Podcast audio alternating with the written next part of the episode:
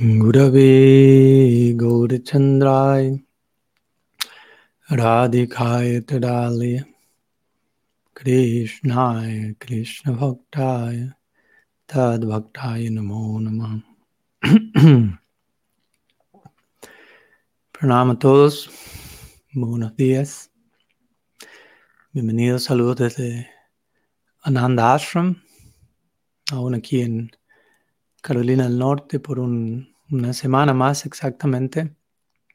De hecho, antes de que me olvide, la próxima semana voy a estar justamente viajando ah, de aquí a California el jueves, básicamente en este mismo horario, por lo que el próximo jueves no voy a poder realizar este encuentro, pero vamos a estar pasándolo para el miércoles. Voy a hacer un recordatorio más si, me recuerdo al final del encuentro, pero quería compartirlo antes de, olvidarme. Por lo que la próxima semana en el mismo horario, por esta vez más que nada, nos vamos a estar encontrando un día antes, el próximo miércoles, debido al viaje que voy a estar teniendo. Eh, esta última semana ha estado muy, muy interesante. He comenzado, como creo que ya había anticipado la semana previa, con lo que es la, la, corrección a la traducción al español de mi primer libro, Inherente o Heredado. Y afortunadamente tanto la traducción como la corrección se están dando con bastante dinámica, por lo que esperamos que eso pueda estar listo relativamente pronto y tener también esta obra disponible en idioma español y en simultáneo también estamos activando la traducción de mi libro reciente sobre personalismo radical, así que vamos a estar compartiendo cualquier novedad al respecto muy prontamente. También, como mencioné la, la semana previa, continuamos aquí con los devotos en el ashram, con nuestro ciclo diario de, de encuentro, de confrontación divina, de, compartir nuestro corazón, nuestra mente, revelarla de forma confidencial y continuando cosechando los frutos de semejante experiencia, aunque es básica y esencial en toda tradición mística, espiritual, introspección, observación, vaciar nuestro corazón para ser llenados, etc. También, obviamente, unos días atrás finalizó el mes de Purushottam, por lo que también hubo una pequeña conmemoración o glorificación de esa experiencia en donde generalmente en nuestra tradición somos invitados a,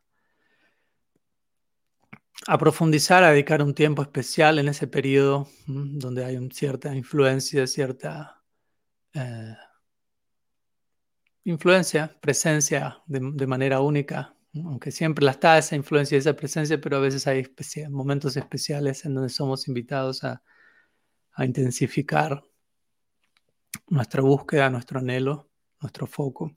Así que ha sido algo, algo interesante, especial, fruto de, de los compromisos que se han adoptado ha llegado muy claramente. Así que Bhagavan Purushottam siempre se encuentra confirmando, no bhakta pranashati, ¿no? Siempre mi devoto jamás perece, básicamente como lo dice en el Bhagavad Gita. Sí, básicamente eso, como digo, ya en una semana retomando la dinámica de viajes, eh, yendo a California y de allí luego para Europa un mes y medio básicamente, luego India y así sucesivamente. Ojalá poder mantener el ciclo de encuentros de manera sostenible en términos de, los cambios de horarios y dinámicas de viaje. Voy a hacer lo, mayor, lo más posible para, para poder mantener esto. Dicho eso, una pequeña introducción, vamos a, a continuar con las preguntas del día de hoy. Ya han llegado algunas, al menos unas cuatro por lo que puedo ver. Vamos a comenzar con una pregunta que me fue enviada unos días atrás por Vaishnava Prabhu de Argentina, eh, por lo que él no la está compartiendo en este momento, pero me la envió así que comparto el texto aquí. Dice así. ¿Cómo distinguir el servicio devocional genuino de algo que no lo es o que es solo explotación, aunque presentado en nombre de servicio a Sri y situaciones similares.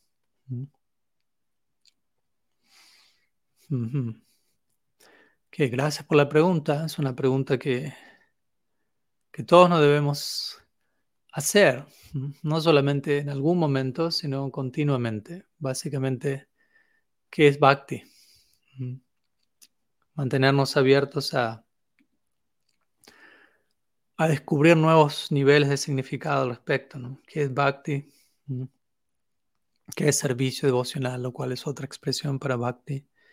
¿Cómo lo entiendo? Más allá de definiciones oficiales, que obviamente también se nos invita a a conocer, a memorizar, a, interiorizar, a encarnar, etc.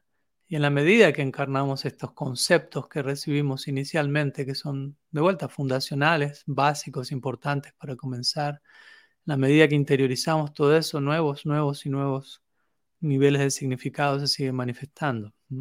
Entonces, servicio devocional genuino, eh, básicamente ¿Cómo distinguir eso de algo que no lo es? De algo que se presenta en el nombre del bhakti, pero que no lo es, que termina siendo, o, que comienza siendo, o que no comienza siendo, pero que termina siendo explotación, aunque se presenta en el nombre de algo sagrado, divino.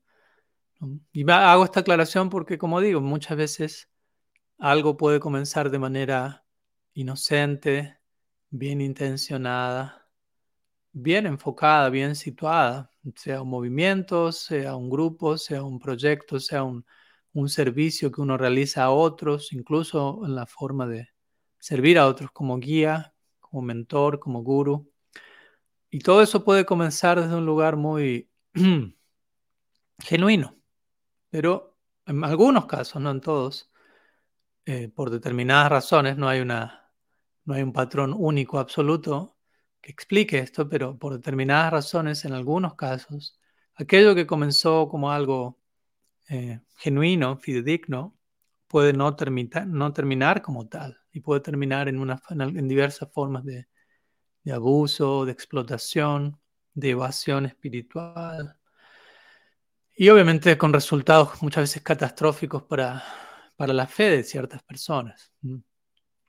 Entonces, obviamente el servicio devocional genuino tiene que ver con algo siempre eh, voluntario. En última instancia, servicio devocional genuino significa amor divino, amor por Dios y amor por todo, ya que todo está conectado con Bhagavan, con, el Ser Supremo. Y el amor es siempre una, una participación voluntaria. Nunca es algo forzado, manipulado, calculado impuesto desde afuera, desde adentro por nosotros mismos. Y de vuelta, todas estas cosas ocurren eh, en ciertas etapas de la práctica. De vuelta, sea por un entorno en el que nos encontramos, que nos entrega ese tipo de mensaje, lo cual no es saludable, o en muchos casos el entorno externo puede ser saludable, pero nuestra disposición interna aún contiene toda una serie de asuntos por resolver, de traumas arrastrados del pasado, de temores, de, nociones de, quién es Dios, eh, de qué es la práctica y muy relacionadas al mérito propio, el esfuerzo personal, pero obviando por completo la realidad de, Dios como, como la personificación del amor incondicional y de la misericordia sin causa. Entonces, con el paso del tiempo, en el marco de la práctica, con la guía de vida, uno tiene que ir aclarando cualquier confusión que pueda haber, sanando cualquier herida que pueda, con la cual hemos llegado, herida abierta con la cual hemos llegado al proceso, etc. Todo eso puede tomar tiempo, no hay apuro. y menciono obviamente esto porque también desde ya hay, practicantes que eh, luego de un determinado tiempo han considerado he sido explotado, he sido abusado, he sido parte de una secta, de un culto, y todo fue falso desde el día uno. Y en algunos casos, obviamente, eso puede, puede ocurrir. No, no, niego que no existan experiencias o lugares de, de, tal tipo. Pero en el caso de la Gaudiya Sampradaya, nuestra tradición, personalmente no opino, no considero que somos parte de un culto, de una secta, aunque sí opino que muchas veces una tradición sagrada, mística, milenaria como la nuestra, puede ser representada de manera sectaria, puede ser representada de manera cúltica.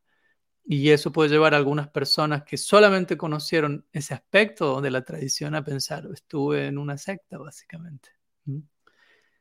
Pero no necesariamente este es el caso. Obviamente en muchos casos también cuando alguien, estoy diciendo, hay diferentes posibilidades, algunas personas se alejan de una práctica, no necesariamente porque la experiencia fue sectaria, aunque puede ocurrir, sino porque algunos de nosotros no somos lo suficientemente sinceros a veces si necesitamos encontrar alguna excusa para no observar nuestra falta de sinceridad y eso se transmite en la forma, se traduce en la forma de, de proyectar la falla que existe dentro de nosotros al entorno y justificar nuestro alejamiento debido a fallas ajenas. De vuelta, no estoy diciendo todos los casos presentan este patrón, pero todo esto puede ocurrir también. Allí tiene que haber profunda sinceridad, profunda introspección.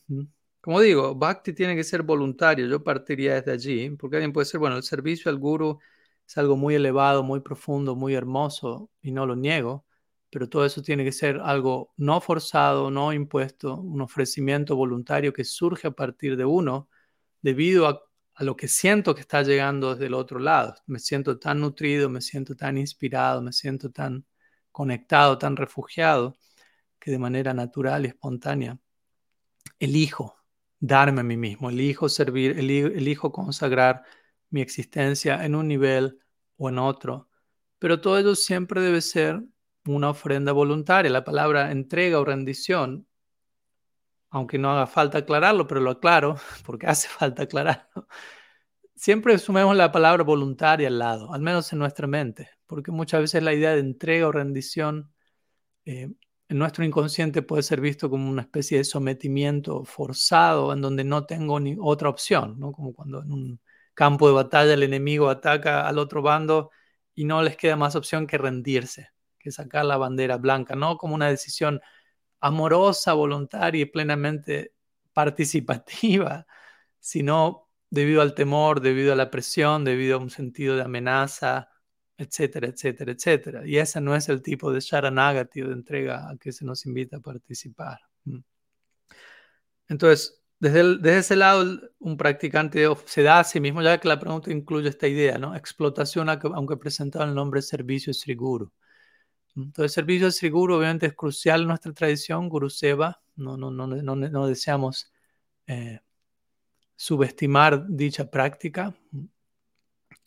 Es algo muy recomendado, pero de vuelta, para que eso se dé, se recomienda desde el lugar en donde todo debería ser saludable, en donde el guru es amoroso, en donde el guru es, está preocupado personalmente o preocupada personalmente por nutrir al discípulo, donde hay humildad, donde hay un trabajo grupal, como siempre digo, la relación guru-discípulo es un trabajo, una colaboración grupal en servicio a un ideal en común. No es una jerarquía, no es una competencia, no es una dictadura, mucho menos. Entonces, desde ese lado, desde el lado, si el guru está bien situado como debería estarlo, y si el discípulo está bien situado como debería estarlo, la interacción va a fluir orgánicamente, naturalmente. Y ambos se van a dar uno al otro en, sus, formas diferentes, pero únicas. Y es entregarse por completo al guru o servir al guru también debe ser algo sostenible. De vuelta, no, tiene, no debe ser algo en donde se negligencian eh, necesidades personales, todo lo contrario, justamente debido a que el guru mismo me invita a no negligenciar, a no ser evasivo, a no negligenciar necesidades que tengo que atender, ya sea a nivel físico, mental, emocional, espiritual, debido a que recibo ese tipo de ímpetu del guru, a no desatender, a no ser evasivo en ninguna dimensión, como resultado de eso que recibo y que aprecio es que uno elige darse voluntariamente. No que a la fuerza soy eh, presionado por el entorno para debo entregarme por completo y debo dejar a un lado otras necesidades porque si no, no me estoy entregando por completo, no, todo lo contrario. Debido a que las necesidades genuinas, de vuelta, nunca estamos hablando aquí de excesos o excusas para justificar lo injustificable, pero necesidades genuinas son, eh, se me inspira, se me anima, se me entusiasma a atenderlas de antemano y sobre esa base, donde se me anima a ser un ser humano estable y balanceado, naturalmente surge un agradecimiento y una apreciación para practicar. Y en el nombre de Guru Seva, como digo, tenemos que cuidar que, no se negligencia y no desatienden diferentes aspectos, no solo de nuestras necesidades personales, sino de otros aspectos de nuestro vayan, de nuestra práctica. Cada caso es único, estoy dando una idea general, en algunos casos vamos a encontrar ejemplos más extremos, si se quiere, y no extremo como algo malo, sino de dedicación extrema, en donde Krishna genera ese arreglo y genera, se genera esa inspiración y, y Guru es el sadhana central para ciertos discípulos. Y, en el marco de eso se negligencian, entre comillas, otras cosas, pero al mismo tiempo eh, esa negligencia eh, se da de un lugar de voluntario en donde se recibe tanto en la dirección de Guru Seva que todo lo demás se ha encontrado ya. Hay lugar para eso también. Pero cuidémonos de no hacer una, regla absoluta ni de esto ni de nada. Entonces, siendo que esto le funciona a tal persona, a todos les debería funcionar igual. No. Entonces debe haber espacio para la individualidad, la necesidad personal de cada cual, la manera de cada cual expresar su propia inspiración y ocupación en bhakti. Y, obviamente en esa dinámica de interacción guru-discípulo debe siempre haber lugar para, para las preguntas, para el diálogo, para, para el ida y vuelta. Básicamente la relación entre guru y discípulo tiene mucho que ver con esta idea de Ishtagosti, de pregunta, de respuesta, de intercambio, de apertura.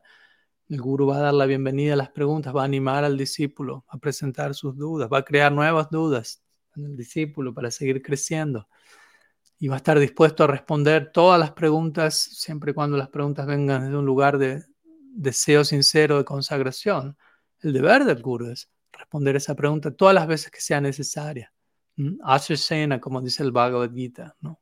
perpetuamente, una y otra vez, se anima a la pregunta y perpetuamente existe la, disposición a abordar esa pregunta. Básicamente algunas ideas, obviamente esta pregunta como cualquier otra merece mínimo una clase y mucho más, pero, pero es importante tener en claro un poco la distinción entre explotación en el nombre de Guru Seva o de Seva o de Bhakti y, qué servicio devocional genuino. Así que muchas gracias, Vaishnav Prabhu, por la pregunta. Vamos a continuar con una siguiente pregunta, que es enviada por Jivananda Das en tres partes, por lo que la voy a estar compartiendo aquí. Dice así. En ciertos pasajes del Srimad Bhagavatam se mencionan citas de tantras, por ejemplo, Vaishnava Tantra, entre otros. Según el Saddarshan, el tantrismo no forma parte del cuerpo védico. En muchos casos se lo describe como la espiritualidad enfocada desde una energía matriarcal o incluso al abordaje de prácticas sexuales. Sin embargo, el budismo sublima dicha energía. En fin, hay muchos matices y puntos de vista. Lo que me interesaría saber si usted puede compartir qué relación hay entre el tantrismo y el Vaishnavismo Gaudiya. Bien, gracias, Yonanda, por la pregunta. Eh, hay varios puntos incluidos dentro de la pregunta, por lo que vamos a tratar de abordarlos de la mejor manera, también considerando las preguntas que siguen llegando. Entonces, Tantra y Gaudiya Vaishnavismo. ¿Cuál es la relación? ¿Qué tanto lugar hay para ello? ¿Y de qué Tantra estamos hablando? ¿Qué es Tantra? ¿Qué es Gaudiya Vaishnavismo? Mm. ¿Qué servicio devocional genuino? Etcétera. Entonces sí, en nuestra tradición eh, encontramos diferentes secciones, no solamente en el Srimad Bhattan, obviamente también, pero en textos como eh, las obras de nuestros Goswamis, de los seis Goswamis, Srila Jiva Goswami se refiere en su Satsandarbha, por ejemplo, a textos como el que menciona Jivananda aquí, Vaishnava Tantra, eh, Brihat Gautamiya Tantra, en el Haribhakti Vilas de Sri Sanatan Goswami también hay abundantes citas al respecto. Eh, en textos de Srila Rupa Goswami, en textos de Vishwanath Chakrabarti Thakur, incluso hay referencias a textos tántricos hasta el extremo del Kama Sutra. Hay referencia a ello en el marco de la interacción romántica entre Sri y Krishna. Entonces sí, existe una, una forma de Tantra dentro, de, de, hecho, la tradición Gaudiya de vuelta, ese es un tema extenso, voy a dar una respuesta resumida, pero ojalá abarcando los puntos centrales. Dentro de nuestra tradición existe, hay, hay, un, hay un, ingrediente tántrico, hay un aspecto central de nuestra tradición que es tántrico. Como tú mencionas, Jivananda, eh, el Tantra se lo describe como una espiritualidad enfocada desde una energía matriarcal. En otras palabras, podemos usar el término de Shakti para referirnos aquí, ¿no? Mm, o de energía, de potencia, ¿no? Prakriti. Tenemos Prakriti y Purusha, generalmente tenemos esta, esta doble presentación, ¿no? Purusha tiene más que ver con el lado masculino, Prakriti con el lado femenino, o Shakti. Sri Bhaktisiddhanta Saraswati Thakur diría que nosotros, Gaudiya Vaishnava, somos Shuddha Shaktas, o adoradores de la potencia pura, refiriéndose con esto en última instancia a Radha Dasyam, al servicio prestado a Sri Radha, siendo que obviamente su posición y el servicio, el servicio a ella en última instancia es central en la Gaudiya Sampradaya. La deidad misma de nuestra Sampradaya es Sriman Mahaprabhu. Sriman Mahaprabhu es Krishna, abocado perpetuamente a saborear el corazón de Sri Radha. ¿Qué ejemplo más tántrico podemos tener al respecto? Entonces, Tantra de vuelta, muchas veces en Occidente la idea de Tantra inmediatamente, la mente de, la persona no informada va a algo ligado a lo sexual y, se limita allí, permanece allí, pero no necesariamente tiene que ver con esto. Tantra también tiene que ver con diferentes fórmulas, eh, alquimia, si se, quiere, tipos de, llamémoslo así, magia, diferentes rituales y fórmulas para lidiar con el elemento de Shakti, nuevamente con el elemento de, potencia, de energía. Y, no es más, eso es algo central en nuestra tradición. somos Shakti por empezar, nosotros somos un tipo de Shakti, Tatasta Shakti, y, nuestro proyecto central es refugiarnos plenamente bajo otro Shakti, el Swarup Shakti, la energía interna de Bhagavan, Mahatmanastamam Partam, Daivim Prakritim Ashritaha, Krishna dice en el Gita. Para volver Mahatma significa, y debemos volvernos Mahatma, gran alma, aquellos que toman refugio bajo el Daivi Prakriti, Prakriti nuevamente, Shakti, el lado femenino, la energía divina de Bhagavan. Y personalmente considero que en la etapa actual donde nos encontramos como comunidad, necesitamos feminizar considerablemente nuestra práctica, nuestra concepción de la práctica. La, tradición Gaudiya Vaishnava ha estado considerablemente masculinizada excesivamente durante los últimos siglos, quizás décadas, ¿no? Eh, donde hay una concepción, un abordaje muy desde ese lado, muy del lado del control, de la posición, del logro, en lugar de la apertura, la vulnerabilidad, etcétera, etcétera. Entonces, aunque en términos, el término tantra puede ligarse a sublimar la energía sexual, y por sublimar no estamos diciendo reprimir, sino saber cómo expresarla. Hace unos meses, un mes atrás, un mes y medio, comenzamos nuestro ciclo de podcast en inglés, The Free Radical Podcast, con una charla con Radha Madhav Prabhu sobre sexualidad integrativa, sobre cómo manejar este Shakti, es una energía, es una potencia, cómo manejar esta energía desde un lugar no represivo, no reprimido, sino más bien desde un lugar que libere desde un lugar que promueva de vida eh, intimidad con nuestras emociones, lo cual muchos de nosotros estamos aterrorizados de ello. Muchas personas tienen terror a cultivar intimidad con, con otras personas, con sus propias emociones, porque cultivar intimidad implica estar desnudos, no físicamente, aunque también en algunos casos, pero desnudos en el sentido más sustancial posible de la palabra.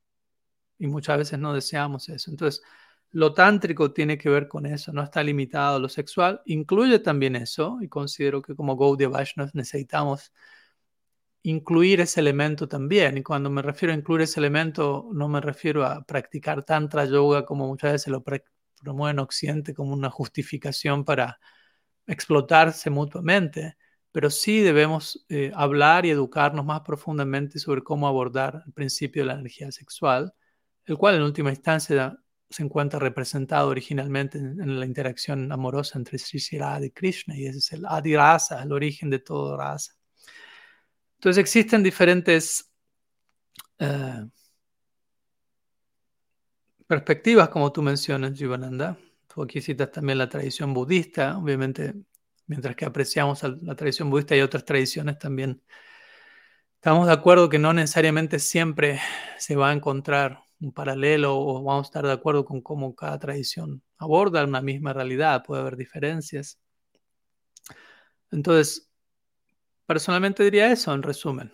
¿Cuál es la relación que hay entre, el tantrismo y el Vaishnavismo Gaudiya? Hay una relación muy considerable. El tantra implica, como digo, reglas, rituales, prácticas para saber, para convivir, coexistir con el principio de la energía, con el principio de lo femenino. Y el Gaudiya Vaishnavismo en un punto gira completamente en torno a eso. Desde ese lado, Prabhupada Bhaktisiddhanta dijo, somos Sudashaktas, somos adoradores de la potencia divina. Entonces, considero que es importante redimir estos conceptos, reclamarlos desde el lugar apropiado, explicarlos, entenderlos, concebirlos del lugar apropiado para no simplemente ser reduccionistas y entender, ya sea tantra o cualquier otra palabra, desde un lugar mm, mm, muy sofocado, muy limitado. Así que algunas ideas, digo Nanda, espero que, que haya sumado y valoro la pregunta, ya que como tú mencionas, si uno va atrás de las obras de los Goswamis y demás textos, vamos a encontrar citas de diversos tantras que informan y nutren nuestra tradición. Sí, muchas gracias. Bien, vamos a una siguiente pregunta, presentada aquí por Valeria Rakagni, desde Córdoba. Buenos días, Valeria. Dice así. Mm, en el capítulo 7, texto 3 del Bhagavad Gita, Krishna le dice a Arjuna, de muchos miles de hombres puede que uno se esfuerce por la perfección y de aquellos que han logrado la perfección difícilmente uno me conoce en verdad. Quería preguntarle cómo podemos comprender este verso sin que nos lleve al desánimo. sí, muy importante. Muchas gracias. Bueno, el verso que, al que nos estamos refiriendo aquí es un verso de los más famosos, el Bhagavad Gita, Manushanam Sahasrasu, Kachtit Yatati Sidaye Yatatama Pishidanam, Kachchim Mambeti Tatvataha. Es el tercer verso del capítulo 7 donde, como Valeria acaba de citar, Krishna presenta una forma de jerarquía, si se quiere, en relación a, los diferentes tipos de personas, básicamente. Yo diría que, como para comenzar, porque la pregunta central es cómo entender este verso, y obviamente no solo este verso, sino cualquier sección de las escrituras, cómo entender las escrituras de manera que no nos lleve al desánimo, ya que mucho de esto ocurre. Muchas veces se, presenta la escritura, se la explica de manera que se genera desánimo, que se genera, como dijimos, presión, se genera neurosis, se genera algo forzado, algo antinatural. Entonces, ¿cómo entender este verso donde Krishna dice, entre muchos hombres difícilmente alguien se esfuerce por la perfección, de aquellos que han logrado la perfección, difícilmente alguien me conoce en verdad? ¿Cómo, cómo no ver este verso de manera extremadamente elitista, por decirlo así, donde uno sienta, uff, no, si entre tantas personas y entre tantos de tantos esas, esas, personas y entre tantos de tantos de tantos esas otras, solamente uno llega a Krishna o, conoce a Krishna ¿qué, qué, chance me queda, básicamente. creo que ese es el espíritu de la, pregunta. Pero el punto es que el marco en el que Krishna está hablando, el contexto, él está dando una, una descripción general de, cuál es la situación en el día a día. No está, el, énfasis de este verso no es tanto, te va a ser muy difícil llegar donde mí.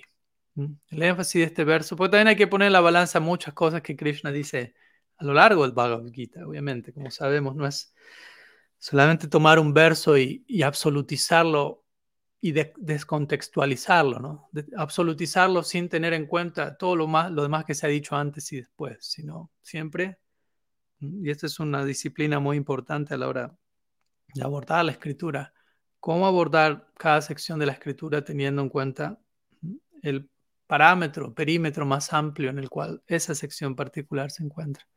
aquí Krishna está hablando, está dando un, una, diagnosis, un diagnóstico. Entre muchos, de muchos miles de hombres, en otras palabras, entre la mayoría de las personas, observamos que no precisamente la mayoría se esfuerza por la perfección. Considero que es, eh, ¿cómo decirlo? Que es un diagnóstico acertado. No es que vemos que la mayoría de las personas están abocados a la, a la búsqueda interna, espiritual. Y con esto no, no estamos diciendo que Krishna no está dispuesto a brindar eso, que Krishna no desea eso, nadie está diciendo eso, simplemente él está hablando de qué hace la mayoría de las personas con su libre albedrío. Al final del día tenemos que volvernos responsables por nuestras decisiones. Entonces Krishna está entregando ese tipo de perspectiva, partiendo de esa idea. La mayoría de las personas, al menos en este momento, en esta época, no están tan abocadas a la búsqueda de la perfección interna. De muchos miles, quizás uno. De vuelta, no tenemos que sacar el exacto porcentaje y números aquí calculando que Krishna quiere decir aquí que muchos miles debe significar 10.000 y él dice que uno, por lo tanto el porcentaje... Se está dando una idea general. Tengamos cuidado de nuestra mente no, no maximizarla matemáticamente hasta el punto de pensar no hay esperanza para mí y verme eh, desanimado. Más bien él está dando un, diagnóstico particular en el momento en el que dijo eso, porque tampoco es que eso se aplica a todo tiempo y a todo momento. Escuchamos en las escrituras de eras en donde, por ejemplo, Satya Yoga, donde la mayoría de las personas están exclusivamente abocados a la práctica espiritual. Por lo tanto, él está hablando en relación a un momento en particular que es cuando él está hablando, en la batalla de Kurukshetra, que básicamente implica los albores de la era de Kali, la transición entre Dwapara Yuga y Kali Yuga, y, y, qué caracteriza a la era actual, entre otras cosas. Entonces, básicamente le está dando esa idea. A nivel proporción, la mayoría de las personas no están precisamente abocados a la búsqueda espiritual. Y luego brinda otro capa de eso, de aquellos que, que buscan la perfección. No, difícilmente uno me conoce en verdad. Cuando él dice eso, no está tanto diciendo eh, yo, yo soy difícil de obtener en el sentido de yo me hago, yo me hago difícil, yo no quiero ser obtenido por nadie. El Krishna no está diciendo eso, más bien está diciendo obtenerme a mí, conocerme a mí, porque él está hablando quién me conoce a mí. La manera de conocer a Krishna es amar a Krishna. Uno conoce algo o alguien amándolo. Esa es la, manera más sustancial de conocer. No es, no es, conocer a Krishna en términos de sé que él existe, intelectualmente lo conozco, sino amar a esa persona. Entonces, amar a Dios no es algo tan sencillo. No porque Él sea, esté en contra de eso, no porque el amor sea algo difícil de por sí, sino porque nosotros somos los difíciles, porque nosotros y no por tampoco desanimarnos ni, traer un látigo, pero por ser realistas y reconocer objetivamente ciertos obstáculos que, hemos creado a través de nuestras decisiones previas. Nuevamente, esto tiene que ver con tomar responsabilidad por nosotros mismos, no con una culpa tóxica o cosas por el estilo, sino reconocer hay, hay hábitos dentro mío, hay filtros, hay formas de contemplar la realidad desarrollados a través de samskaras o de impresiones que adquirí en esta vida, en vidas previas, que me llevan a eh, probablemente no sentir aún el amor divino como la realidad más natural y más obvia. Y todo lo que eso implica, la apertura que eso implica, la dedicación, la transparencia, la integridad, la coherencia que eso implica. Aún tengo que esforzarme para que eso ocurra. Entonces el espíritu del verso es ese. El espíritu del verso es mostrar el amor divino tiene un precio, no lo tomemos barato. No todos están dispuestos a pagar ese precio, al menos no en una misma vida. Y, hay un esfuerzo en la práctica, ¿no? Y alguien puede practicar y alguien puede no lograr la perfección en la práctica, pero no lograr la perfección tampoco significa todo fue en vano, no hay más chance, como sabemos. Si alguien no alcanza la meta última en esta vida, nos seguirán la próxima. Poco también Krishna dice en el Gita, Neha vikramanasusti pratyavayana vidyate, swalpamapyasya dharmasya trayate mahato Incluso el más leve avance, progreso en este sendero, nunca no se pierde, no hay disminución ni pérdida de ello. Y eso lo va a proteger a uno del mayor peligro. Entonces hay que poner todo eso en la balanza. Como decimos siempre, Bhakti para nosotros es sadhya y sadhana, es la meta, pero también es la práctica. Entonces ya estamos haciendo aquello que queremos hacer por la eternidad y la meta ya ha llegado a nosotros, como hablé creo la semana pasada dos semanas atrás. La meta golpeó a nuestra puerta y estamos intentando recibir, hospedar a esa meta de la mejor forma posible, cada vez con mayor capacidad. Entonces, en un sentido, no necesitamos estar eh, paranoicos, neurotizados acerca de aún no llegué, no alcancé la perfección, porque técnicamente hablando también, la perfección sigue volviéndose cada vez más perfecta, sigue, sigue, siendo, sigue, siempre sigue expandiendo. Entonces no es una cuestión de llegar a un punto, descansar, ya no hay nada más por alcanzar ni experimentar. Entonces yo diría que esa es la manera de, interpretar este verso para no desanimarnos. Krishna está dando un diagnóstico general, siendo realista, está invitándonos a tomar responsabilidad por nosotros mismos, por nuestras acciones, a entender que el logro del amor divino requiere algo de nosotros, y eso puede no ser tan fácil, pero no es imposible. Y desde ese lugar se nos invita a, entender, este, este, esta meta, este proyecto es tan extraordinario que probablemente no lo vaya a obtener de manera inmediata. También podríamos decir eso, Krishna aquí está intuyendo que uno tiende a, a creer todo de manera muy rápida.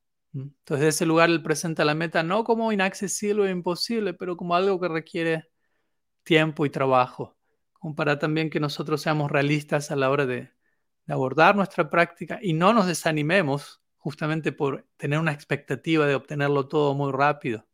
Y más bien desarrollemos un, un, humor de, ocuparnos en, la práctica desde un lugar gradual, sostenible. Como diría Siddhar Maharaj, la lentitud aliada a la determinación ganan la carrera. Una famosa cita popular también. Así que algunas ideas al respecto. Mm, espero que sume, Valeria. Hay algunas preguntas más, por eso no deseo no, no extenderme en exceso. Pero espero que sume. Muchas gracias. Vamos con la siguiente pregunta.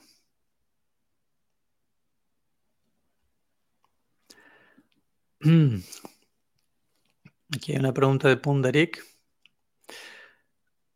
¿Se debe considerar que las narraciones que aparecen en los Upanishads o Itihasas son todas reales? ¿O puede que muchas sean simplemente metáforas? Hmm. seguimos con preguntas ligadas a hermenéutica o cómo estudiar las escrituras. Estuvimos hablando previamente al respecto creo que en clases anteriores también, o quizás fue una clase al inglés, ese me está mezclando las, los referentes. Pero hasta hace unos momentos estuvimos hablando, bueno, cómo entender determinados versos, la importancia de estudiar el Shastra en contexto y varias otras cosas más que necesitamos tener presentes a la hora de abordar un texto sagrado, la revelación, como dijimos hace un rato, se citan referencias tántricas. ¿Qué significa eso? Este verso leído de determinada manera puede ser interpretado de forma que nos desanime, cómo hacer lograr que eso no, cómo hacer que eso no ocurra. O en este caso, en, las escrituras encontramos historias, personalidades, narraciones. Eh, ha, de ser eso tomado como algo históricamente real en todos los sentidos, en todos los casos. Eh, uno ha de abordar el sastra de manera literal. O hay lugar para lo metafórico, lo interpretativo. Y en respuesta a esto último diría que hay lugar para esto, para lo metafórico, para lo interpretativo, lo cual no anula la posibilidad, obviamente, o el hecho de que varias, gran parte de la sección de las escrituras son, de hecho, hechos, situaciones que en nuestra fe y tradición consideramos como históricos, aunque en un sentido quizás no, no necesariamente todo se pueda corroborar eh, histórica, científicamente, uno no puede corroborar que, que Brahma estaba sentado en el loto a comienzos de la creación que, que Vyasadeva estaba frustrado con su compilación del Shastra y que Narad Muni, uno no puede corroborar históricamente todo ello, pero uno, eh, por ciertas experiencias que uno tuvo a través de la práctica en relación a ciertos practicantes que nos entregan cierta, eh, cierto entendimiento del mensaje revelado, eso nos lleva a concluir, tengo fe en que eso realmente ocurrió de esa manera. Y digo esto porque también es importante a la hora de, referirnos a las escrituras si, si sobre literalizamos todo en las escrituras, podemos volvernos fanáticos, podemos volvernos personalidades muy peligrosas, podemos entender las escrituras fuera de contexto, ¿no? Hay secciones en las escrituras que son relativas también, relativas a la cultura, relativo al tiempo, lugar y circunstancia. Eh, o sea, todo esto da para un estudio muy detallado, pero no sé, por ejemplo, algo que me viene a la mente y ya vuelvo a la pregunta. Si uno, por ejemplo, estudia el Chaitanya Charitamrita, uno va a encontrar muchas secciones en donde Krishnadas Kaviraj Goswami describe cómo Mahaprabhu dijo determinadas cosas. Arupa Goswami, Sanatan Goswami, o a quien fuere. Pero muchas de las cosas que él dice son versos tomados de libros que fueron escritos posteriormente a, la aparición de Mahaprabhu. De hecho, interesantemente, hay secciones donde Krishnadas Kaviraj Goswami cita que Mahaprabhu dijo algo, y ese algo que Mahaprabhu dice es un verso de una obra de Krishnadas Kaviraj Goswami. Y ahí es donde uno tiene que entender de qué maneras muchas veces los autores de nuestra tradición componen sus obras, cuál es el estilo prevaleciente en tales épocas, en tal cultura, a la hora de componer una determinada obra y determinada obra de determinado estilo, porque hay diferentes tipos de obras. ¿no? Tú hablas de aquí los Upanishads, los Itihasas, cada uno de estos textos tienen determinados estilos y por ende determinados eh, códigos o formas en las que se suelen componer y expresar. Entonces, como digo, en el Chaitanya Charitamrita uno va a encontrar que Krishnadas Kaviraj Goswami hace que Mahaprabhu diga algo o, describe que Mahaprabhu dice algo que en verdad es un verso de su propia, de Krishnadas Kaviraj Goswami. Y con esto no estoy diciendo que Krishnadas Kaviraj Goswami está promocionando su propio libro de manera, eh, ¿cómo decirlo?, desvergonzada, haciendo que Mahaprabhu mismo diga algo que en verdad es algo que él dijo.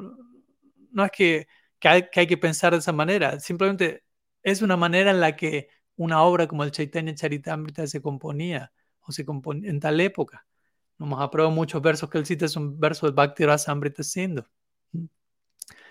Y como digo, una postura literalista diría, no, en verdad Mahaprabhu dijo eso y, Krishna, y, uno dice, bueno, pero ¿cómo Krishna Das Kaviraj Goswami sabe que Mahaprabhu dijo eso? Y ahí pues, uno, él Krishna Das Kaviraj Goswami estaba en trance, en samadhi, y se le reveló que Mahaprabhu eh, varios años atrás dijo ese verso y ese verso se le reveló a Krishna Kaviraj Goswami y luego él lo, incluyó en su propio libro. Si alguien puede tomar esa postura, no tengo nada en contra de ello, pero personalmente la siento un poco forzada, ¿no? Forzada en el sentido de que necesitamos absolutizar todo eso porque si relativizamos algo esto, quizás nuestra fe queda perturbada cuando no debería. De vuelta, una fe que únicamente se mantiene a punto de absolutizarlo todo, no es una fe muy madura. Hay lugar para eso, en el comienzo de la práctica hay lugar para que la fe eh, necesite absolutizarlo todo. ¿no? Ya hemos compartido varios ejemplos al respecto, ¿no? famoso ejemplo como cuando Prabhupada Bhaktisiddhanta está entregando Harikata y él pronuncia una palabra erradamente al inglés y varios de los discípulos consideran hay que cambiar el diccionario a partir de ahora.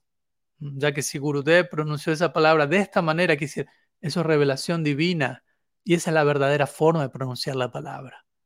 Tenemos que hablar con, con, el diccionario de Cambridge, lo que fuere, para que cambien la palabra. Y si la señora dijo, no, eso no es glorificar al Guru, está sobre absolutizando.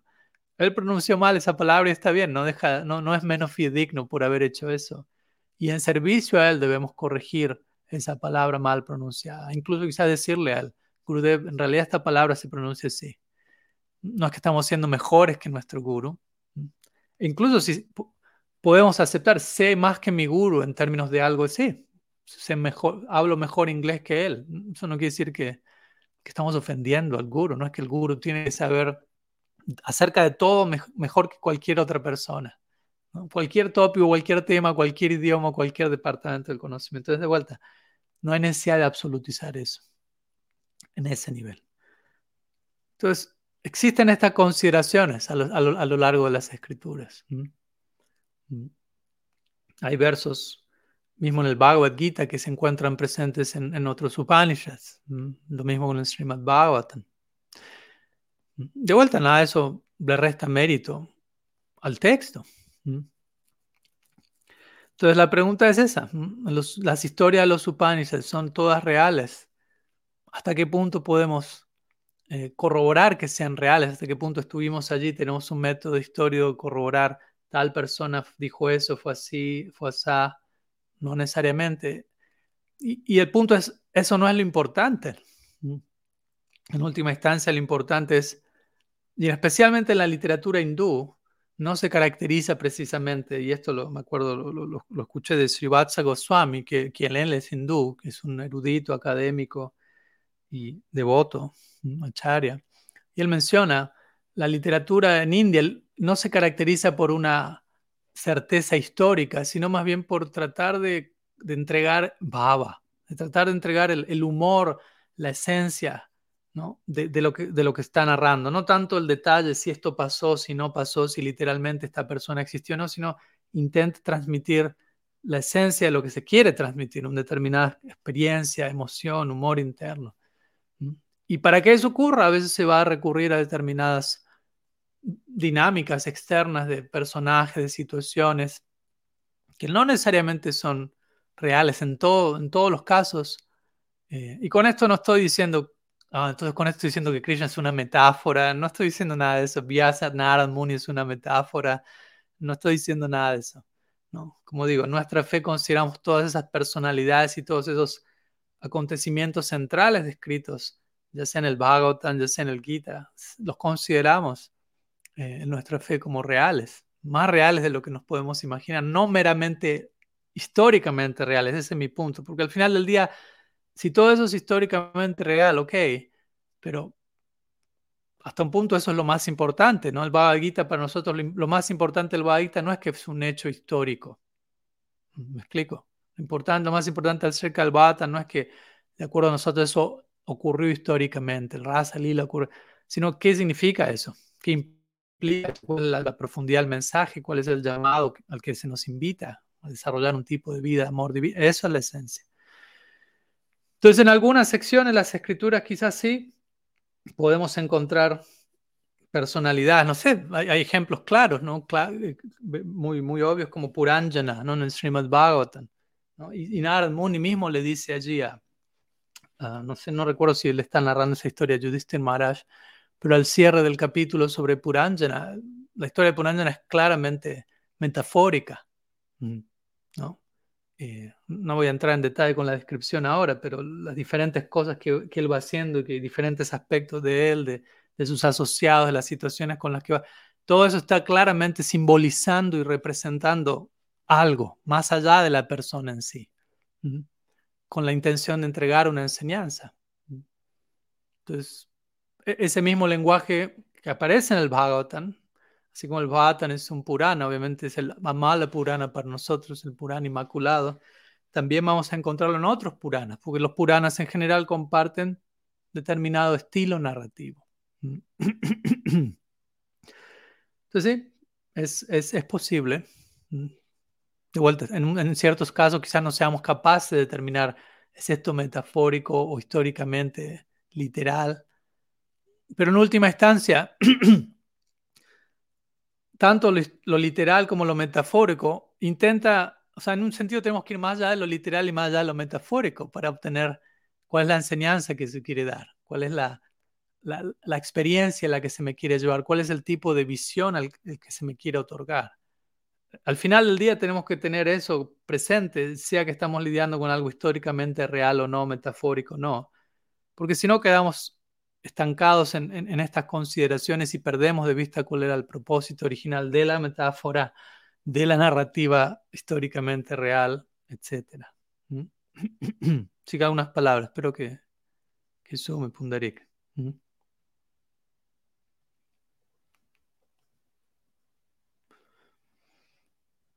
Bueno, aquí hay otra pregunta, no sé de quién es, no aparece el nombre. alguien, un usuario de Facebook, pero dice así. La pregunta tengo es, como, como Maharaj mencionó en su obra, la vulnerabilidad es riesgo, incertidumbre y exposición emocional. Sin embargo, es correcto decir que por nuestra naturaleza inestable, tatashta, nuestra vulnerabilidad también es inestable. Es decir, un día somos menos, menos vulnerables ante nuestros desafíos internos y otros días más. Sin embargo, el señor Chaitanya en su Gaur Lila libera a Yagai Madai con la condición vete pero no peques y hasta ahí llegó el mensaje.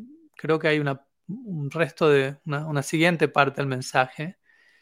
Eh, hmm, ¿Qué hacer? Vamos a hacer así. Voy a seguir con una siguiente pregunta y invito a, a quien haya hecho esta pregunta, si por favor puede enviarme el resto de la pregunta, aunque me imagino ya la esencia ya está aquí, pero por las dudas preferiría leer el resto de la pregunta. Si me la puede enviar y, trato de unir todas las partes para responderla luego en unos minutos. Si es que la persona está conectada. Si no está conectada y no me está escuchando, en unos minutos vuelvo a la pregunta y la respondo con, con la información que tengo. varios devotos saludando también. Pranamo todos por allí. Ah. Aquí tenemos una pregunta de Lileshwari, Mohini. Quiero seguir la voluntad de Krishna. ¿Qué me sugiere? Mm. Bueno, felicitaciones por empezar. Como dijimos, es una decisión voluntaria, que uno elija eso. Eh, muy especial muy importante. ¿Y qué sugiero? Bueno, la voluntad de Krishna se expresa continuamente en todas partes. No es que es algo que no está presente o que solo está presente de una forma u otra. La voluntad de Krishna se revela a través de cada átomo, de cada situación, de cada momento. Obviamente, qué capacidad tenemos nosotros de percibir eso es otra cosa. La voluntad de Krishna se revela a través en nuestro corazón, ya que Krishna mismo está situado en nuestro corazón. La voluntad de Krishna se revela a través del Shastra, de los textos sagrados. La voluntad de Krishna se revela a través de Guru, Vaishnavas, personas santas de diversas tradiciones.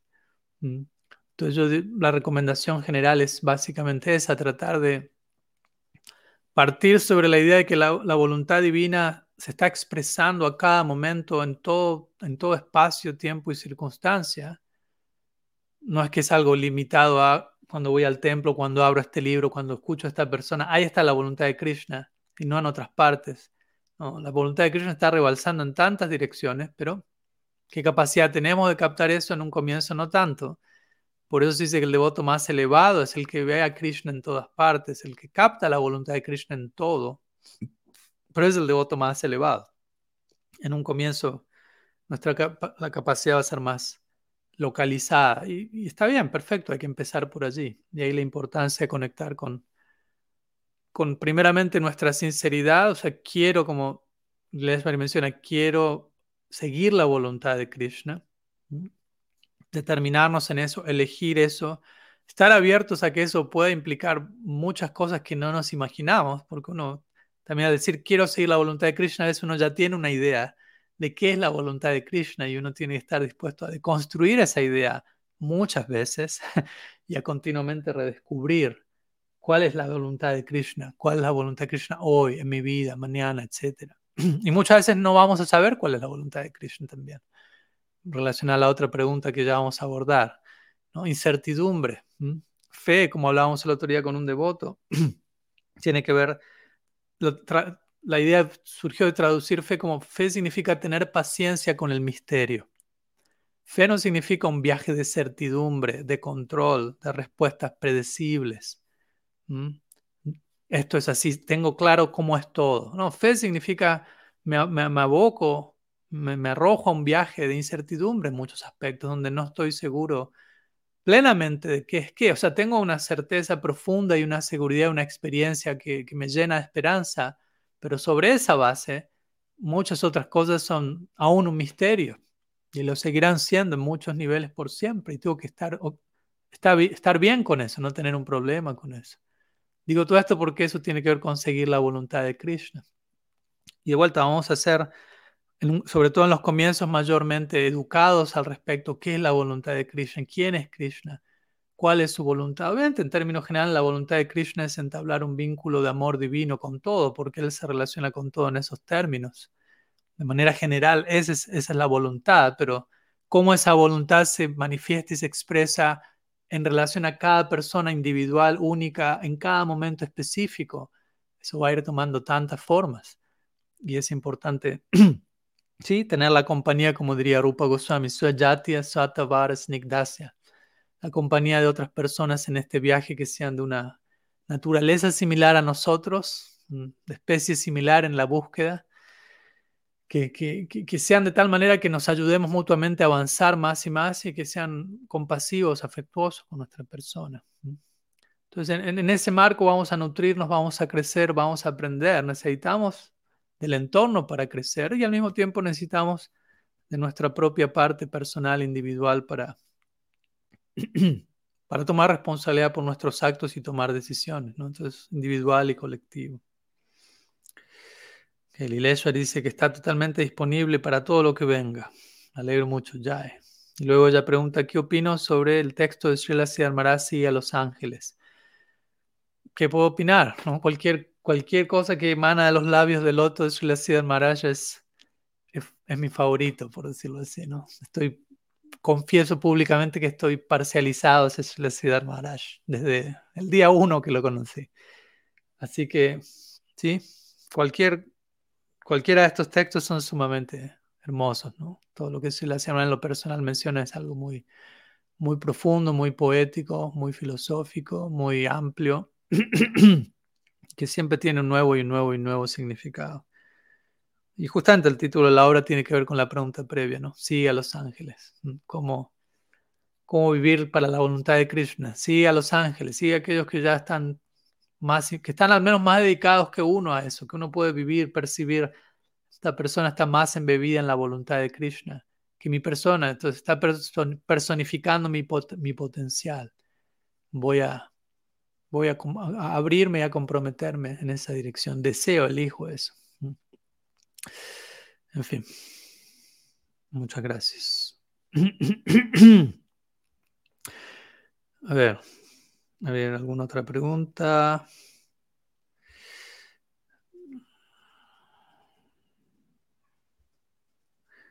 Aquí una pregunta de Emily D. Dice así. no sé muy bien cómo preguntarlo, pero el comienzo de la pérdida de deseo físico es parte del proceso natural de una evolución interna. Aprovecho que está hablando de Tantra. Mm, gracias por la pregunta. Em, bueno, como digo, ¿no? Cada caso es único, depende de cada situación, pero siempre y cuando la, pérdida del deseo físico sea algo, si estamos hablando por deseo físico, hablando de un deseo de, de brindar cierta, de vuelta, ¿qué nos referimos con deseo físico? Deseo de interacción sexual, deseo de satisfacer otros sentidos, para, para lo cual, de vuelta, hay, una prescripción, hay una posibilidad para ello. No es que necesariamente eso está mal. Vuelvo a dejarlo en claro. Porque muchas veces se ha eh, a veces demonizado expresiones tales como gratificación de los sentidos o la misma palabra disfrute. A veces la presenta como algo ah, completamente profano. Pero uno está disfrutando de tantas cosas en el día a día, incluso el sol. Aquí está saliendo el sol en este cuarto, como quizás pueden ver por la luz aquí. Y uno quiera o no, está disfrutando quizás del aire que respira, de una brisa, de un paisaje, de tantas... Y tampoco uno puede decir, no, no, no, no tengo que disfrutar esto, no puedo disfrutar, no puedo disfrutar. Entonces hay lugar para todas estas cosas desde un lugar bien saludable, balanceado, sátmico, bien situado, que decir, en conexión con, apreciando al Ser Supremo detrás de todos estos fenómenos. Entonces, pero también entiendo la pregunta, ¿no? Si uno se aboca gradualmente y naturalmente, uno practica una disciplina espiritual, sea la que fuere, y el resultado de eso es una mayor y mayor ah, interiorización, una mayor y mayor conexión con, la experiencia interna, una evolución interna. Naturalmente uno podría decir, ah, va a haber una pérdida del deseo físico, pero quiero aclarar, eso no significa que uno va necesariamente a distanciarse de lo físico, ¿no? Porque al mismo tiempo, cuanto más uno evoluciona internamente, uno va a percibir que todo lo físico es otra energía de Dios. Las interacciones físicas no dejan de ser algo, algo que es conectado al Ser Supremo. Entonces, uno nunca va a distanciarse de algo en particular, desde un lugar de rechazo, de evasión, sino habiendo podido encontrar otra expresión de eso que se, que se adapta mejor a la etapa en la que uno está. ¿no? Por ejemplo, en mi caso personal, y con esto no estoy diciendo soy más avanzado que nadie, como Swami, como sannyasi que soy, parte de mis votos es eh, el del celibato, un voto de por vida de celibato. Ahora uno puede decir, bueno, estoy rechazando la vida sexual, o la estoy, estoy, o perdí el deseo físico, o, lo estoy evadiendo, ¿qué está ocurriendo ahí? Pero el punto es, no, incluso como sannyasi, como monje, el principio de la vida sexual tiene que ver con intimidad, con creatividad, con exposición, con vulnerabilidad, exposición, con desnudez, exposición interna básicamente, no tanto física incluso, sino más confiar, abrirnos, darnos al otro, intimidad. Entonces, todas esas cosas, aunque personalmente no me ocupen vida sexual físicamente hablando, todas esas cosas tengo que, lograr expresarlas como monje. Intimidad, creatividad, exposición emocional, vulnerabilidad, si no, no voy a poder mantener mis votos monásticos. Entonces menciono eso también para dejar el punto claro, aunque cierta evolución interna o cierta disposición en la etapa en la que sea que uno esté, lo lleva a uno a ya no sentirse atraído a algo naturalmente, de vuelta, no como una represión, algo forzado. No quiere decir que no tengamos que encontrar una, una nueva versión de eso mismo que sea correspondiente a la etapa en donde nos encontremos. Así que básicamente eso, espero que sume Emily. Eh, hay una pregunta de Luciana Millán, la última pregunta, aparte de la que quedó pendiente, así que quizás con eso vamos a cerrar por hoy. Eh, oh, bien, ella es la que hizo la pregunta anterior. pero nuevamente vuelve, o sea, ahora me entero quién hizo la pregunta, Luciana, pero sigo sin ver eh, sigo sin poder leer el resto de la pregunta. No sé si puedes copiar y pegar, como te digo, hasta la, hasta la parte donde dices en su Go Lila libera Yagai Madae, con la condición, y hasta ahí, vete para no, para no peques, hasta ahí llega el texto. Entonces quizás puedes copiar y pegar el resto del texto y volverlo a compartir en, donde lo estás compartiendo. No todo el texto, sino el, el texto que no está apareciendo aquí. Voy a volver a leer tu pregunta mientras para si estás conectada, creo que estás, para darte tiempo para pegar el resto del texto. Si no, respondo en base a lo que hemos recibido. con, con esta última pregunta eh, concluimos el día de hoy.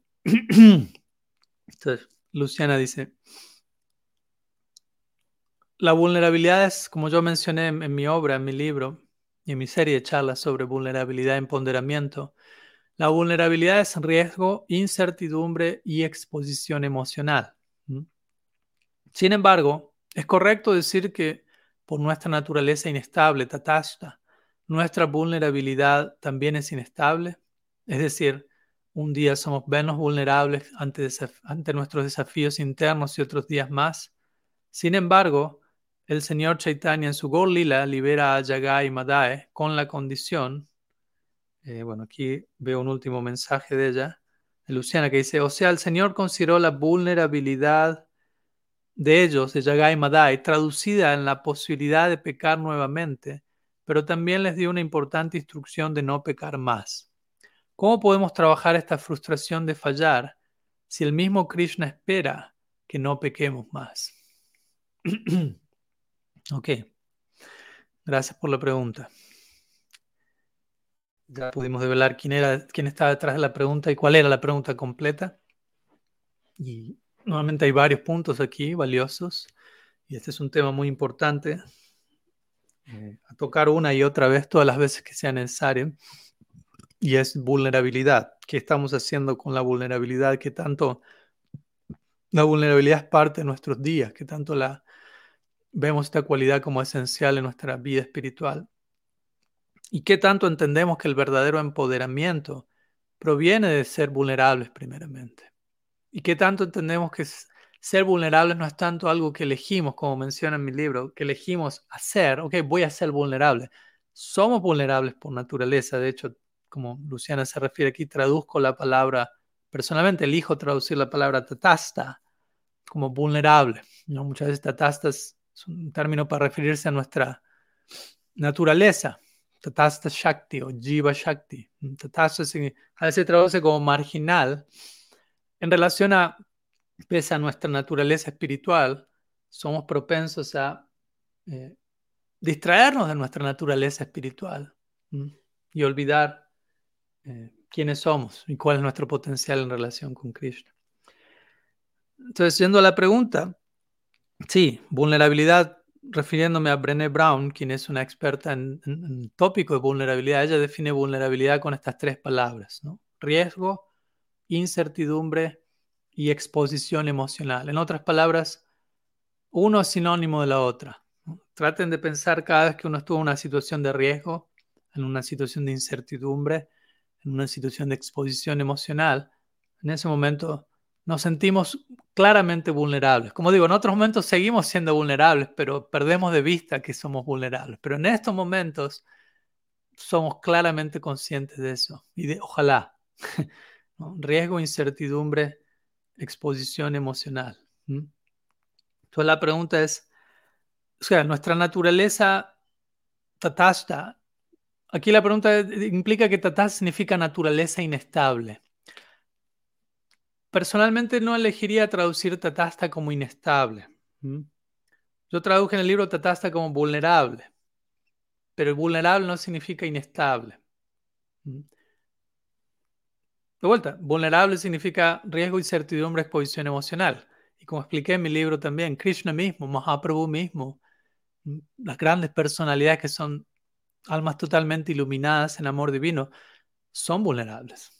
Experimentan otro nivel de vulnerabilidad que quizás no podemos imaginar en este momento, pero no son inestables, en el sentido que están plenamente situados en la trascendencia. En ese sentido no hay, no hay ningún tipo de inestabilidad, pero son vulnerables. Entonces, digo esto para aclarar que vulnerabilidad no necesariamente significa inestabilidad y que tatashta aunque se lo conecta a, nuestra situación de ser propensos a quedar afectados por energía ilusoria, cuando Tatasta Shakti, cuando nosotros como Tatasta Shakti elegimos conscientemente, voluntariamente, vulnerablemente, tomar refugio en el Swarup Shakti, en Bhakti, y, en la medida que hacemos eso, nos afirmamos en nuestra práctica, Nishta, pasamos por una etapa de inestabilidad, Anishtita Vajana crea una etapa de estabilidad, Nishta, seguimos siendo Tatasta Shakti, pero ya no somos inestables, en, al menos en ese sentido de la palabra.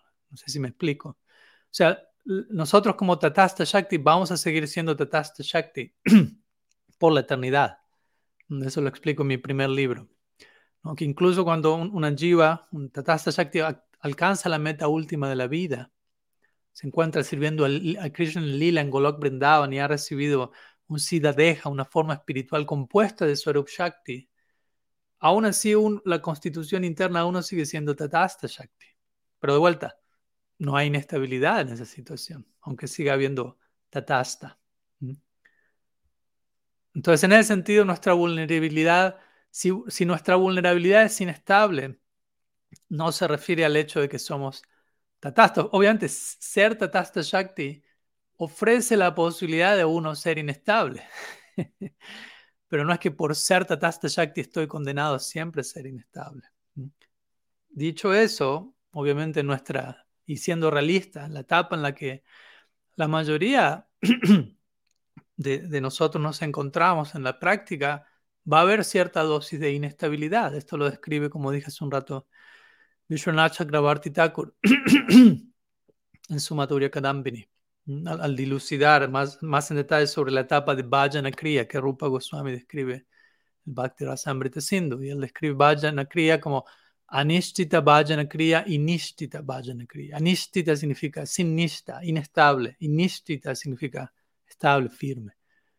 Y él describe diferentes etapas de inestabilidad, no, no vamos a entrar ahora en detalle con cada una de ellas, pero, no sé, entusiasmo inicial, utsahama y luego lucha, dualidad, tire y afloje, como quien diría, lucha con, con los diferentes deseos, inestabilidad diferentes formas, incapacidad para mantener ciertos votos, tendencia a disfrutar beneficios materiales provenientes del bhakti, etc. Todo eso caracteriza cierto capítulo de nuestro viaje espiritual, no, no existe allí por siempre. Existe allí desde el comienzo hasta que logramos una etapa conocida como Nishta, que es como la mitad del viaje, por decirlo de alguna manera. Cada viaje es único y no quiero con esto que suene, a todos nos va a tocar pasar exactamente por lo mismo. Pero en la medida que nos encontramos en, en ese periodo, que se conoce como Anishtita Bhajana Kriya, ¿sí? un día quizás seamos menos vulnerables que otros ante nuestros desafíos internos, tengamos más capacidad de reconocer los desafíos, tengamos más capacidad de reconocer nuestra vulnerabilidad, otros días menos.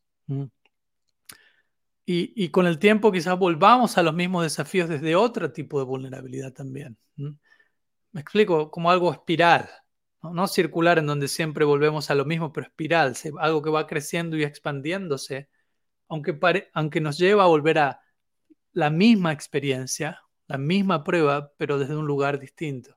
Entonces vamos descubriendo nuevas, nuevas capas a todo eso.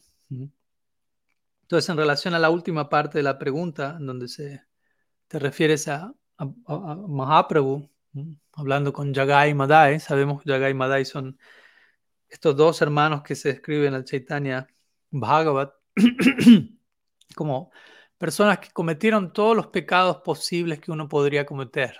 es difícil de imaginar, pero bueno, es una forma de expresar qué tan degradados ellos eran. Aunque habían obtenido un nacimiento superior, habían, eh, no, no habían tomado ventaja de ese, de, ese, de ese buen nacimiento en el que se encontraban y se degradaron más y más, aunque también se escribe en Shastra por determinada razón, nunca habían incurrido en aparad, en Vaishnava aparad, sino en sin, en, pecado, sin, me vino la palabra en inglés, en papa, en actividad pecaminosa, que como sabemos hay una diferencia entre ofensa y pecado. Entonces eso les permitió también poder recibir esta plena misericordia de Mahaprabhu, de Nityananda Prabhu, para ser más puntuales, por empezar, y luego de Sri Gorsunda, y allí se menciona que luego Mahaprabhu les dice a ellos no pequen, no vuelvan a pecar. Eh, y tú mencionas aquí, bueno, ahí Bhagavan consideró la posibilidad de ellos volver a pecar, pero les dio y por eso les dio la instrucción, no pequen más. Entonces, la pregunta final es cómo trabajar esta frustración de fallar si el mismo Krishna espera que no pequemos más. Y de vuelta, volvería con esto a la primera pregunta, la segunda pregunta de Valeria, en donde, ¿cómo interpretar esto de manera que no nos desanime? Cuando Mahaprabhu le dice a Yagai Madai, no pequen más, en verdad le está dando... O sea, Yagai Madai en ese momento han recibido la plena misericordia de Mahaprabhu Nityananda Prabhu, por lo tanto, no hay lugar para que vuelvan a pecar más. Ellos han recibido amor divino, como se describe en el Shastra, Prem. Entonces, si alguien describe, recibe Prem, ¿qué lugar hay para el pecado? Entonces, en un sentido, Mahaprabhu, o, o el autor, Brindavan Das Thakur, si se quiere, también describe en sus propias palabras, a través de Mahaprabhu, ciertos puntos y deja esto en claro, ¿no? Como, como una cosa más formal que hiciste algo, te arrepentiste, no vuelvas a hacerlo. Esa es básicamente la idea. Por Yagai y Madai se comportaron de cierta manera, entraron en contacto con la gracia Gornityananda, expresaron profunda humildad y arrepentimiento. Y naturalmente lo que se espera de, esa humildad y arrepentimiento es no vuelvas a hacer lo que hiciste antes. Pues si estás realmente arrepentido, en realidad si estás arrepentido no lo vas a volver a hacer. Pero con una manera de dar a entender, la idea es que no vuelvas a hacer eso. La idea es no volver una y otra vez a caer en lo mismo. y obviamente ellos no cayeron en lo mismo porque estaban más allá de eso ya. Entonces yo diría que la, esencia de la sección es enfatizar eso, ¿no? Cuando hay genuino arrepentimiento, genuina humildad, genuina vulnerabilidad, no vamos a volver a cometer el mismo error dos veces. En todo caso, cometeremos el mismo error de manera más profunda, más madura, y eso lo podemos llamar avance y progreso. Entonces, pero no es tanto una idea, y cuidémonos con esto, ¿no? No es tanto una idea de Dios, no quiero que peques más, espero que no peques más, porque si pecas de vuelta, ya no te quiero tanto, me enojé, me cansé, ya no te tengo paciencia, otra vez te volviste a equivocar en lo mismo, ya no aguanto más. No, es el Dios que adoramos. No es el Dios que adoramos. Obviamente, Krishna desea que no pequemos más. No tanto espero que no peques más, sino Krishna desea, como dije hace un rato, entablar un vínculo de amor divino con todo y todos. Esa es su perspectiva. Y parte de eso es, bueno, no pecar más. Pero no es tanto espero que no peques más, como una cuestión de juicio, como una cuestión de mérito. ¿no? A ver, ya no pecas más, ahora sí te voy a prestar atención. No, no, no es de tal, no es de ese lado. Sino más bien de, de, que él desea que uno no peque más porque sabe que cuánto también uno sufre por eso, ¿no? Más bien desde un lado de compasión y de amor incondicional. Es como si alguien nos dice, deseo que no peques más. Esa persona no nos está juzgando, no, no nos está eh, no se está imponiendo ante nosotros. Hay lugar para que alguien diga, no, deseo que no peques más, de un lugar de genuina compasión, de genuina empatía, es decir, sé cuánto sufres a través de estas actividades pecaminosas. Desearía que ya no peques más porque hay algo tan mucho más mejor esperándote y sé que es eso, que deseo eso y para, para que eso ocurra, naturalmente lo otro debería salirse al camino, pero al mismo tiempo viene el punto importante que es, y Krishna dice esto en el Bhagavad Gita, no es que tenemos que volvernos libres de pecado primero y luego comenzar a practicar, todo justamente lo contrario, en la medida que nos entregamos a Krishna, nos liberamos del pecado. Krishna ya nos recibe pecaminosos, ¿no? Me explico, no está diciendo, primero líbrate del pecado y ven a mí. Él dice, Sarva, ¿cuál es la conclusión del Gita? Sarvadharmam parityajamamekam shananam brajaham tam sarvapapibhyo mokshaisyami masajaha. Abandona todo, entrégate a mí. Por hacer esto, yo te voy a liberar de todo pecado. No temas. Entonces Krishna ya está estableciendo, trata de sharanagati, trata de rendirte a mí. En la medida que hagas eso, el resultado, yo te voy a liberar de todo pecado. Yo no te puedo liberar de todo pecado independientemente de mí. Ese es el efecto del bhakti. Bhakti desenraiza Mm. No solo er, elimina la reacción pecaminosa, extrae de raíz la causa original de toda actividad pecaminosa, avidya. Mm. Entonces, entonces de ese lugar eh, somos invitados. ¿no? Cuando Krishna en el Bhagavad Gita, capítulo 9, verso 30, gusto definir eso siempre, ¿no? lo hablamos hace un tiempo en, en Nueva York, él utiliza la palabra sadhu unas tres veces en el Gita. Y en el verso más conocido, en donde él define qué es un sadhu en su opinión, sadhuriva samam tabya, Krishna dice, apichet suduracharo bhajante mamananyavak. Alguien que se ocupa en, en, no muy buenas actividades, más bien alguien que se ocupa en actividades malas, actividades pecaminosas, pero que bhajante mamananyavak, pero que está determinado en rendirse a mí, en adorarme, en servirme, en amarme. Aunque todavía tenga esa inestabilidad, aunque todavía caiga en eso, si alguien está determinado en rendirse a mí, en servirme, en darse sinceramente, aunque aún se ocupe en diferentes actividades pecaminosas, como queramos llamarla, Sadhureva Samantavya, Krishna dice, para mí esa persona es un sadhu. Samyak acá porque esa persona está debidamente situada en su determinación. Quiero rendirme a Krishna, quiero abrazar la voluntad divina aunque aún haya inestabilidad, aunque aún haya pecado. ¿no? A veces la palabra pecado detona algo que no debería ser lo ideal, así que cuidado con cada, cómo cada cual interpreta esa palabra. Mm. Entonces, de ese lugar no deberíamos sentirnos frustrados.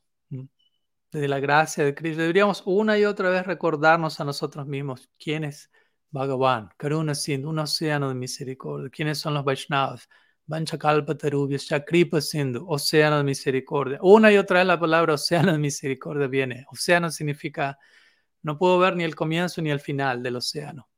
No hay comienzo ni final, es algo ilimitado. Entonces estamos entrando, desde, teniendo eso presente, nos vamos a llenar de esperanza, de alivio, de visión y de entusiasmo para cambiar lo que necesitamos cambiar, sabiendo hay, hay mucho, mucho poder, mucha, mucho Shakti viniendo de ese océano de misericordia para transformarme y para hacer de mí el, milagro que debería ser. No por mi propio mérito, no por mi propia capacidad separada, aunque debo hacer mi parte. ¿Mm? Y mi parte más bien es disponerme y abrirme y confiar en la misericordia, en lugar de proyectar limitaciones a la misericordia, filtros de temor, de duda, de cálculo, de frustración, olvidando la gracia divina es más poderosa que todo eso junto. Entonces no es tanto que Krishna espera que no pequemos más. ¿no? Krishna anhela eso como un subproducto de la, de la, entrega de vida para, que, para poderse relacionar con nosotros del mejor lugar. Y vamos a equivocarnos, vamos a caer en ciertas cosas, seamos realistas, y, vamos a avanzar mucho si, tenemos la actitud correcta, como diría Richard Roll, vamos a avanzar mucho más espiritualmente por hacer las cosas mal que por hacer las cosas bien. ¿Y qué, a qué me refiero con esto? No a tratar de hacer las cosas mal a propósito, sino que cuánto se puede aprender de nuestras equivocaciones. Llamémoslo equivocaciones más que pecado. Por la palabra pecado, de hecho, proviene de, un término latín que tiene que ver con eh, errarle al, objetivo. ¿no? Es un término de arquería, interesantemente. Entonces, si uno está arrojando una flecha a un objetivo y uno le erra al centro, a eso se, traduce como pecado. Aclaro esto porque muchas veces para nosotros la palabra pecado genera toda una dosis innecesaria extra de neurosis o de culpa. Pecado simplemente es, ¿no? No dimos con el, con el centro, ¿no? No tuvimos la mejor puntería. Volvemos a intentar. Volvemos a intentar. No quiere decir hay mala intención, hay necesariamente algo malvado de raíz, hipocresía. Puede haberlo, pero no necesariamente. Entonces, como para también de construir estas nociones falsas que podamos tener de estos términos y abordar esta situación desde un expresar nuestra vulnerabilidad con, con esperanza, con apertura, con, entusiasmo.